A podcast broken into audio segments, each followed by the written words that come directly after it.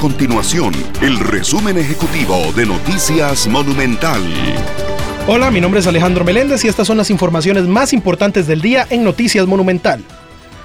La Asociación Costarricense de Operadoras de Pensiones, ACOP, alerta que un proyecto de ley que haría que las personas puedan retirar el régimen obligatorio de pensión complementaria, el ROP, para adelantar el retiro, los haría perder su segunda pensión. Según ACOP, de aprobarse la iniciativa, el jubilado solo podría optar por la pensión que le asigne la Caja Costarricense de Seguro Social.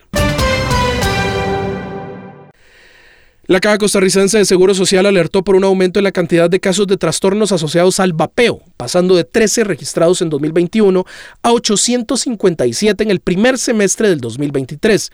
El miércoles se detectó el primer caso en el país de Evali, un hombre que tiene un síndrome asociado a una disminución en la capacidad respiratoria que puede provocar fiebre y pérdida de oxígeno en sangre y que en ese caso está provocado principalmente por un proceso inflamatorio que se desencadena cuando se usan productos de vapeo.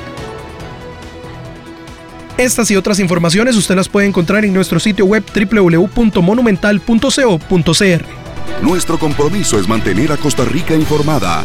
Esto fue el resumen ejecutivo de Noticias Monumental.